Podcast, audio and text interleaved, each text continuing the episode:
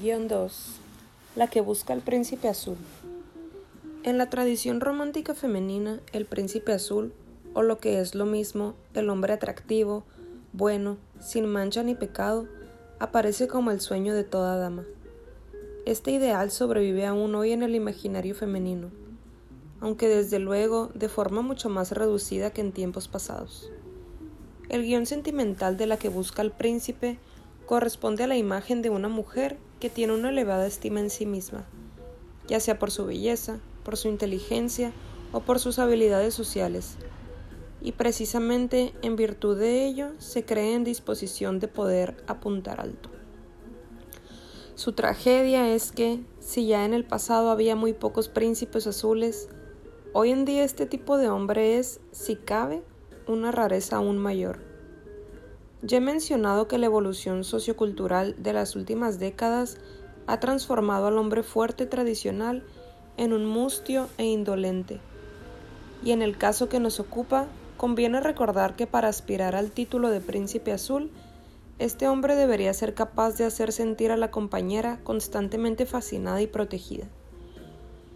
Eso requiere por su parte virtud y encanto, grandes dotes y sentido de la responsabilidad no solo personal, sino también familiar y social. Características en verdad raras en los jovencitos que han crecido en el seno de sociedades y familias irresponsables como lo son las modernas, donde para él existen muchos derechos, pocos deberes y numerosas oportunidades frente a poquísimas obligaciones. Por tanto, como muestra claramente este cuadro, la búsqueda del príncipe azul es en todo similar a la de la piedra filosofal. Una empresa improbable, tanto que, después de un tiempo, la mayoría de las buscadoras se acomoda y renuncia, imponiéndose la máxima de contentarse con el menos malo disponible.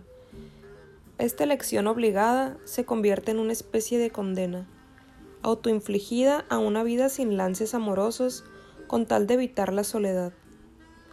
No hacen falta intuiciones proféticas para prever que la primera capa azul que nuestra desilusionada buscadora vea pasar por su lado, no importa si el príncipe tiene ya princesa propia o es soltero, desencadenará una pasión inevitable e irrefrenable.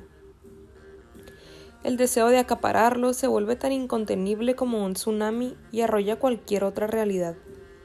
La buscadora, llevada por esta tempestad emocional, se transforma por lo general en depredadora de príncipes, es decir, en aquella que lo hace todo para seducirlos. Por desgracia, la mayoría de las veces no lo consigue y se siente aún más víctima de su frustración. O lo hace, pero pronto se da cuenta de que el azul y el príncipe no estaban solo en su imaginación, distorsionada por su necesidad insatisfecha. La frustración, por tanto, se ve sustituida por una fría desilusión. La variante no menos frecuente del guion de la que busca el príncipe azul la encarnan esas mujeres que piensan haberlo encontrado, pero que en la mayoría de los casos tienen una idea previa alterada con respecto a las anteriores.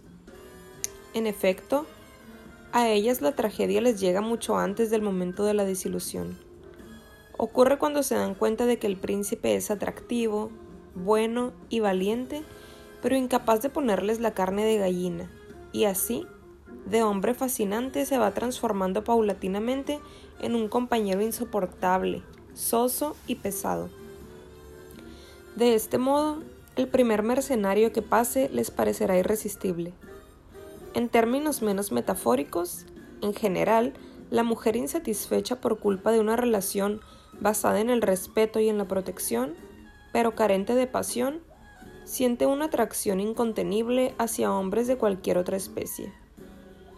En la mayoría de los casos, termina relacionándose con los clásicos sinvergüenzas, es decir, con hombres sin escrúpulos, a menudo desequilibrados, cuando no peligrosos, con los que la carne de gallina no falta, precisamente en virtud de la situación de contraste que se crea. Y no es tan raro que la mujer mande toda su vida a hacer gárgaras para seguir y transformar al hombre indomable que ha evolucionado sus sentidos.